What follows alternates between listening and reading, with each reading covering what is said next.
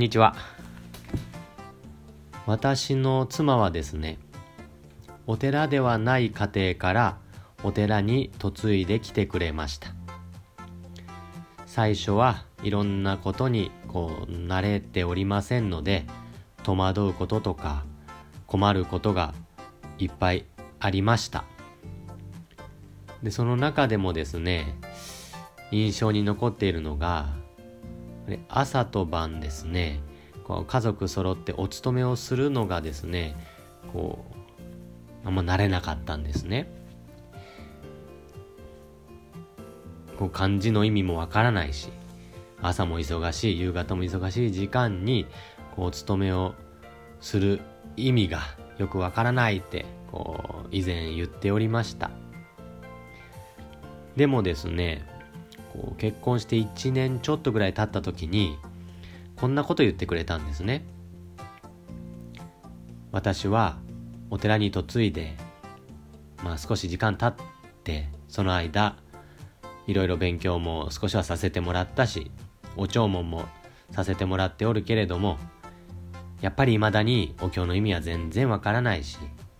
生んだ仏生んだ仏とこう手を合わせるのもなんか恥ずかしくて素直にできない。でもね、こう、朝と夜、家族が揃って、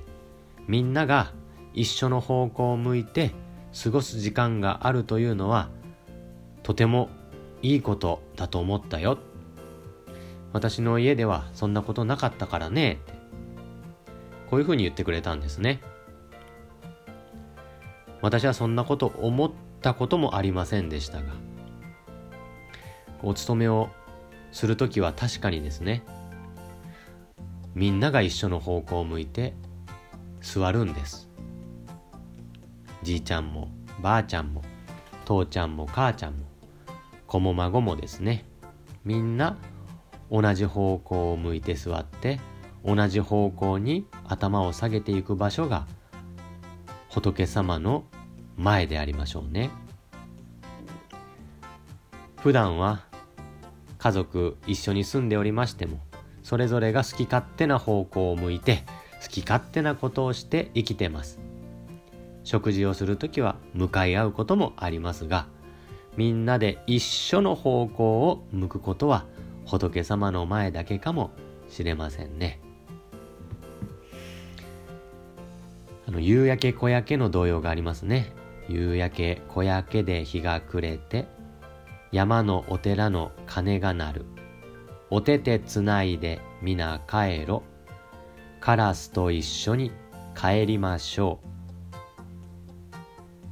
という童謡がございますけれどもお手手つないでみんなで帰れるのは何ででしょうかね。それは仲いいからだけではありません。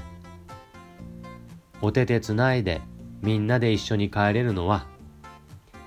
帰る家の方向が同じだからです。帰る家の方向が別々だったらお手手つないで帰れないんですね。バイバーイって帰らなんといけません。お仏壇の前では家族みんなが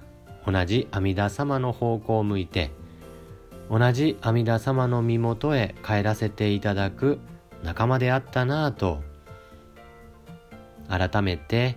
思わせていただくんですね。お仏壇というのは私たちが帰って行ける場所を教えてくださりそしてまた家族の絆を少し深めていくような働きもあるんですね。